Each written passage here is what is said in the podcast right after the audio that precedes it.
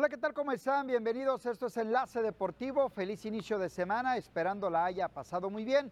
Listos para platicar toda la acción del apasionante mundo del deporte. Tenemos a los cuatro invitados a la fiesta grande y ocho más que van a la reclasificación en la Liga MX. Se coló el Mazatlán, vamos a platicar del tema. Ernesto, Ponchito, ¿cómo están? Bienvenidos.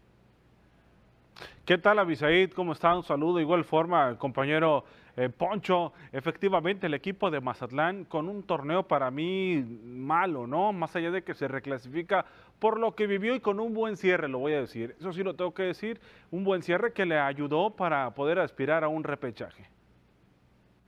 ¿Qué tal? Buenas noches, compañeros. Avisaí de Ernesto, exactamente, eh, no, eh, una liguilla que ya está prácticamente definida. Vamos a esperar entonces los juegos del repechaje. Pero sí, el equipo del Mazatlán, realmente con lo que se queda, yo creo, es con el tema de que no tuvo que pagar la multa y esa se la van a dividir entre Tijuana, el equipo de Juárez y bueno, Toluca. Este, Toluca. Que se le fue de las manos ese partido de una manera Muy bien, increíble. más adelante tocamos ese tema. Arrancamos con la victoria del Mazatlán el viernes.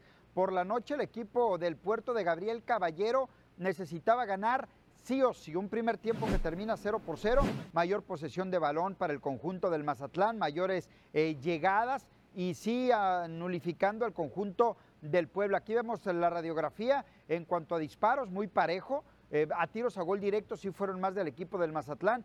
Posesión de balón un tanto parejo también, muchas faltas, eso sí, en este partido, muchos amonestados y ahí vemos el fuera de lugar y los tiros de esquina. Apareció Neto Marco Fabián en el segundo tiempo para poner una asistencia, marcar un gol, se tiene que ir a revisar al bar, para mí un penal claro, Aristeguieta mete la mano por abajo y muchos dicen, yo escuchaba por ahí, de que la inercia de la caída, sí, pero al final cortas una trayectoria directa del balón Iba hacia a terminar la en portería, exactamente, me parece bien marcado el penal y al final Claro. Mazatlán se apunta a la victoria 2 a 1. Sí, una jugada donde en una serie de rebotes y lo que termina ocurriendo dentro del área chica, pues efectivamente una, un, un- un balón que iba a terminar en el fondo de las redes y, y quizá por inercia, pero evita que llegue a eso, ¿no? Por eso se tiene que marcar el penal. Mazatlán les supo jugar al equipo de Puebla, ¿no? Su- los desesperó bastante, supo encontrar el lado al equipo camotero, al final de cuentas era la chamba. Por cierto, Abisaí lo platicaba con Netillo en la previa y post del partido, eh, un lleno total ¿eh? en el Kraken, la primera vez que se llena por las condiciones que lo permitían, ¿no? Que se, o sea, sabíamos que no dependía del club, no dependía de la afición, no llenar el estadio. El viernes se llena y, y hace la chamba, ¿no? Y posteriormente el equipo pone lo suyo para que el resultado se dé y al final de cuentas logran anotar un segundo tiempo de donde caen los tres goles. En el primero parecía que se quería destrabar el partido, al final de cuentas es hasta ya la segunda mitad, efectivamente con el mejor partido, uno de los mejores partidos de Marco Fabián, buscando, tratando, encontrando y al final de cuentas pues consiguen los goles, ¿no? ¿Qué pesa? Pesa la tarjeta de Nicolás Benedetti que se va a perder Sí. el partido ante el equipo de Puebla, ¿no? Con esa, por la acumulación de tarjetas pues se perderá el duelo ante el equipo camotero. Sí, definitivamente. Sí, Sí, Ponchito, exactamente. adelante. Sí, y sí, este, bien lo comenta Ernesto, ¿no? Eh, Benedetti, vamos a ver qué tanto pesa la ausencia en ese juego de la reclasificación allá en el Estadio Cuauhtémoc en la ciudad de Puebla. Pero bueno, gran trabajo el que hace eh, Gabri- Muchos hablan de lo que hace Ricardo Cadena con el equipo de Chivas, lo que hace Ortiz con el América. Sí. Pero la verdad es que también hay que platicar lo que hace Gabriel Caballero con este equipo, ¿eh? Porque además de que evita que el Mazatlán pague multa, la verdad es que meterlo a una zona de reclasificación es algo muy bueno porque aunque la jueguen eh, en una cancha eh, como la del Puebla, que es un equipo complicado, pues hay que recordar que el equipo del Puebla viene a la baja y que pueden volverle a ganar, ¿por qué no?, al equipo de los Camoteros. Nada más hay que ver cómo el equipo se va a acomodar en la cancha con la ausencia de Benedetti, que es un hombre clave en la cancha, pero lo que sí viene cierto es que el Mazatlán llega mejor que el equipo del Puebla. Definitivamente no es mucho el potencial del Mazatlán, pero sí es más el potencial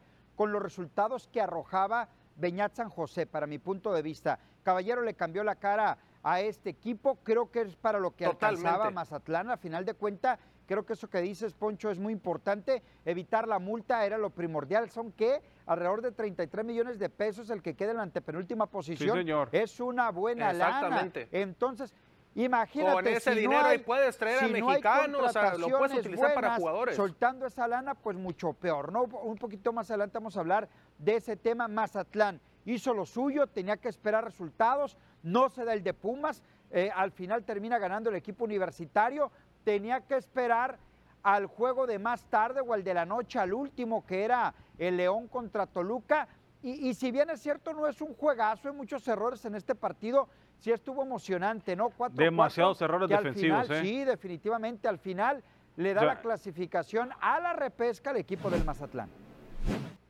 A ni uno de los dos equipos que estaban jugando, cuando vemos también parte de los resultados, ninguno de los dos equipos que estaban jugando le sirvió el resultado. Más allá del mundo de goles, los únicos que salieron beneficiados de eso fue Querétaro y el equipo de Así Mazatlán, es. ¿no? O sea, fueron los que festejaron por ese resultado que se da. Querétaro, ahorita lo vamos a hablar del tema de la multa, y Mazatlán que le da el pase al repechaje, ¿no? Muy mal, muy mal los equipos, ¿eh? muy mal, más allá de que se anotaron ocho goles, lo estaba viendo el partido, las fallas defensivas, increíble en las marcas de medio campo hacia Unas atrás, coladeras, ¿eh? totalmente perdidos los, defensores. ¿eh? Sí. Muy bien, vamos a ir a una pausa. Sí, Ponchito, si me permites, vamos a ir a la pausa. Regresamos Sí, sí, a cerrar el tema del Mazatlán, cómo le fue al resto de los equipos, cómo quedó la reclasificación. Eso y más lo platicamos después del corte, aquí en Enlace Deportivo. Regresamos.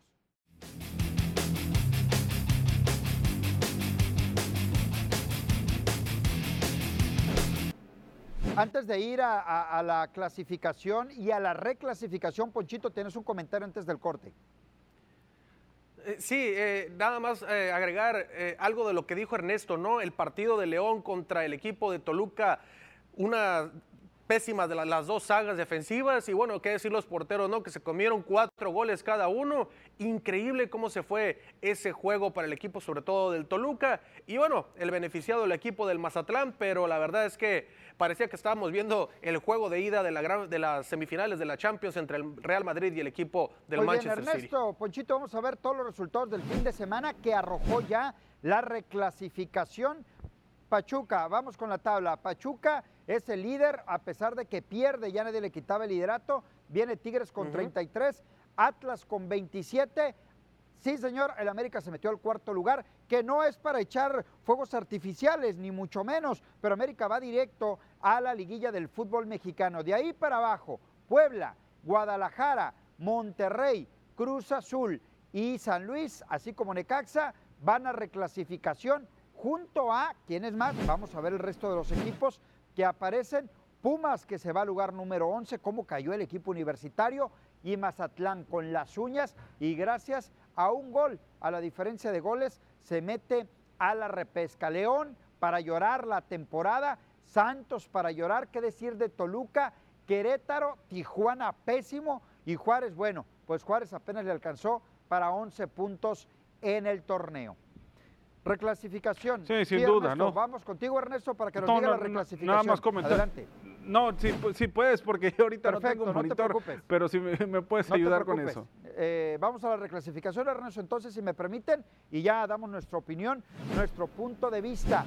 Puebla, Puebla va ante el Mazatlán. Esto será el próximo domingo, 5 de la tarde, tiempo del centro de México. Yendo por orden, el sábado, Cruz Azul ante Necaxa, 5.45. Recibe a Necaxa, Monterrey a San Luis a las 8 de la noche. Ya le decía el domingo, Puebla, Mazatlán a las 5 y Guadalajara, Pumas a las 7.15. Atención, son horarios del centro de México. Ahora sí, Ernesto, ya derrotó a Puebla y lo vuelve a enfrentar el Mazatlán, ahora en el Cuauhtémoc. Yo lo platicaba también ese día, ¿no? Que era muy probable que se vieran las caras con esta derrota de Puebla y la combinación de resultados que se vieran las caras Puebla y Mazatlán. Puebla que tiene saldo a favor con los mazatlecos, ¿no? En, los cuatro partidos que se han enfrentado estos dos en, la, en, su, su haber de Mazatlán, tres lo había ganado el equipo de Puebla y con un margen importante, ¿no? Y ahora Mazatlán pues cambia, cambia el rumbo. Dos cosas interesantes. eh, Mazatlán sufre mucho cuando va a ciudades como Puebla por el tema de la altura y ya lo platicamos, la, la salida de Benedetti, una pieza súper importante en el esquema de Gabriel Caballero. Yo creo que el futbolista de mayor peso va a ser muy complicado para Mazatlán. Si bien es cierto, viene de, de cinco partidos sin conocer la derrota, cuatro triunfos y un empate. Va a ser muy complicado y Puebla, Puebla que tiene que cambiar el chip, yo creo que, que, está en el aire la moneda para ver quién sale, más allá de que Puebla termine en la quinta posición y Mazatlán en doceavo, yo creo que está en el aire la moneda. ¿eh? Vaya que está en el aire, ¿eh? definitivamente. El equipo de Mazatlán ya demostró que puede vencer al equipo del Puebla. Lo hizo en el Kraken. Vamos a ver si le alcanza para hacerlo en el Cuauhtémoc allá en Puebla. Pero me parece que a como viene cerrando el equipo del Arcamón, viene el equipo de Mazatlán mucho más inspirado, con mejor ritmo, con mejor racha. Esto es bien importante y bien interesante. En la liguilla tiene mucho que ver cómo cierras el torneo, ¿no? Tiene mucho que ver. Ya nos dimos cuenta de que muchos equipos nos hemos dado cuenta cómo se caen en la fase regular del torneo, a pesar de que vayan en las primeras posiciones y los de abajo, si cerraron bien, terminan echándolos fuera en los primeros partidos, no de la liguilla o de la reclasificación. Entonces, hay que estar muy pendiente el equipo del Arcamón de cómo encara este partido también Gabriel Caballero, porque a pesar de que no esté Benedetti, yo no descarto una victoria del Puebla y una victoria contundente frente al equipo del Puebla precisamente por lo mismo. Y bueno, por otra parte, me parece que de todos estos partidos de la reclasificación, me parece que el que más trae ventaja de todos es el equipo del Guadalajara, ¿no? Debido a que Pumas va a jugar la final de vuelta frente al Seattle Sounders el próximo miércoles. Y bueno, el próximo sábado tiene que jugar el equipo de Pumas este partido de la reclasificación. Vamos a ver si le alcanza en el físico porque tendrá que visitar Quiero cerrar el tema del Mazatlán nada más. Eh, creo que sí sale como favorito Puebla. El tema de Mazatlán eh, cerró con victorias, con cuatro de manera consecutiva. Me quedo con el tema que cierra, además de las victorias, jugando mucho mejor. Y tres derrotas del Puebla, eh, de lo que lo hacía exactamente. El punto negativo, Neto, ya, ya lo dijiste, Neto, el tema de Benedetti, una expulsión muy tonta por hacer tiempo. Le sacan la amonestación, la quinta amarilla en el torneo y se pierde el juego de reclasificación. Lo que hablamos hace un momento, la tabla del cociente, Juárez, el último equipo, Tijuana y Toluca se salva de milagro el Querétaro y Mazatlán necesitaba ganar para eludir el tema de, pagar una lana. Ahí está el Mazatlán. A ver si esto le sirve para invertirle eh, al equipo del Mazatlán, no pagar esa multa e invertirle para el próximo torneo y que pueda sacar algo importante para que Mazatlán pues esté peleando un poquito un poquito más. Lo de Toluca, lamentable, ¿no? Lo de Toluca, uno de los equipos eh, que pelean títulos de los más ganadores en el fútbol mexicano. Entonces ahí está la situación, Ernesto. Esto se convirtió en el objetivo de Mazatlán, ¿no? A lo largo del torneo, porque voy a decir a, lo largo, cuando se comenzó el torneo no estaba en los planes de Mazatlán el tema de la multa porque no estaba metido en ese problema con los malos resultados de Beñat San José y del equipo en general, ¿no? Se, se, fueron directo a esa decimosexta posición que te daba pagar el, multa, Bisaid. Y ahí fue cuando se convirtió para Mazatlán el objetivo no pagar, o sea, tenemos que hacer lo propio, trajeron a Gabriel Caballero, se termina por no pagar la multa, incluso terminan en el lugar 14 del cociente, todavía suben unos peldaños más, pero con la inercia de Victoria de evitar pagar la multa les alcanzó para pelear un puesto en el repechaje. El año pasado, bueno, en el torneo pasado Mazatlán también sumó 21 puntos y no le alcanzó. Este año suma 21 y le alcanza, ¿no? Así son las cosas dentro del fútbol mexicano, pero al final de cuentas se cumple el objetivo que era no pagar y ahora pues con, con eso te alcanzó para llegar al repechaje. Sí, exactamente. Vamos a ver entonces... Eh lo que venga para el equipo del Mazatlán. La verdad es que yo pienso, y la verdad no sé si concuerden compañeros, que el Mazatlán tiene para vencer al Puebla y bastante, a pesar de que el Puebla sea favorito, porque como cerró el torneo, la verdad es que no pinta nada bien, se nota un equipo un poco descompuesto y la verdad como que le está costando trabajo recomponer a este equipo al Arcamón porque quién sabe, perdieron la brújula, perdieron muchas cosas en este cierre del cómo torneo. Es el fútbol mexicano. Yo sí sigo colocando como favorito al Puebla, obvio, no descarto a Mazatlán. Sí, sí, sí, sí, es favorito por lo que hizo, por el cierre. De que tiene para ganarle a Mazatlán tiene. Los dos equipos, no tanto de Puebla como, como del equipo de Mazatlán, pero sí sigo pensando que esa expulsión le va a afectar muchísimo al Mazatlán. El no estar eh, Nico Benedetti no tiene otro jugador de esas características el equipo del Mazatlán, pero es un solo partido. Tiene que ser muy inteligente Gabriel Caballero, tiene experiencia y vamos a ver cómo va a plantear ese compromiso. Tenemos que ir a la pausa. Regresamos, hay más aquí en Enlace Deportivo.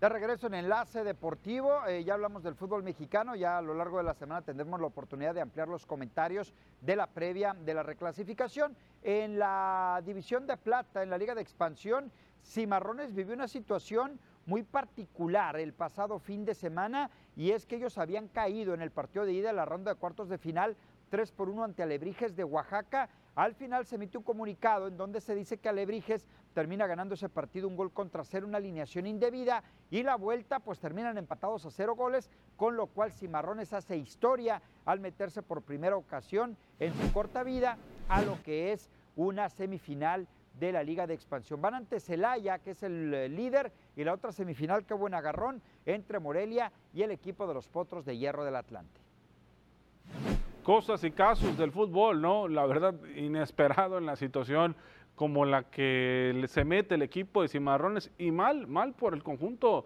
de Alebrijes que al final de cuentas pues incumplen el reglamento y pues lamentablemente tiene que ser sancionado de esa forma.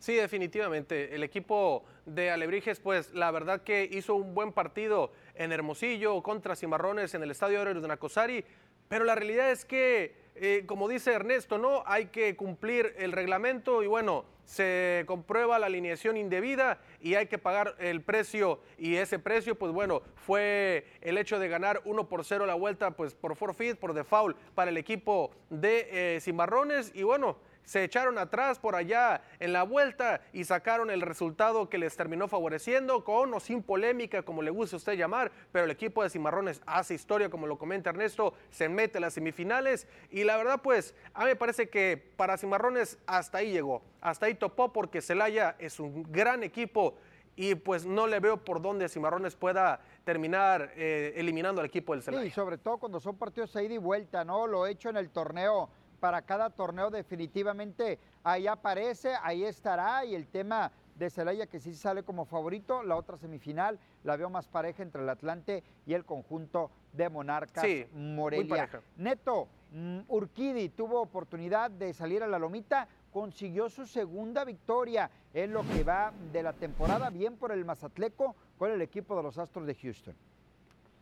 Caray, no, hablando del béisbol, creo en su anterior apertura, previa a esta, también había sido contra los Azulejos de Toronto. En aquella ocasión solamente permitió dos carreras en casi siete entradas y salió sin decisión. En esta ocasión le vuelve a lanzar de forma consecutiva a los azulejos de Toronto y le hacen cuatro carreras y gana el partido, ¿no? Así es el béisbol, ¿no? Pero consigue la victoria. Para mí tenía más mérito en la salida anterior que en esta, pero así es el béisbol, ¿no? Llegó la segunda victoria para eh, Urquidi, José Luis Urquidi, que cumple en la loma de los disparos para mantener a la pelea a los Astros de Houston. Sí, efectividad altita, ¿no? En cuanto a carreras limpias permitidas, las de José Urquidi. Es que ha permitido muchas. Simplemente en este juego fueron ha cuatro permitido bastantes carreras Urquidi, carreras, entonces creo que por ahí eh, tiene que eh, mejorar un poquito en eso, pero al obtener la segunda victoria me parece que esto gana en confianza para Urquidi, ¿no?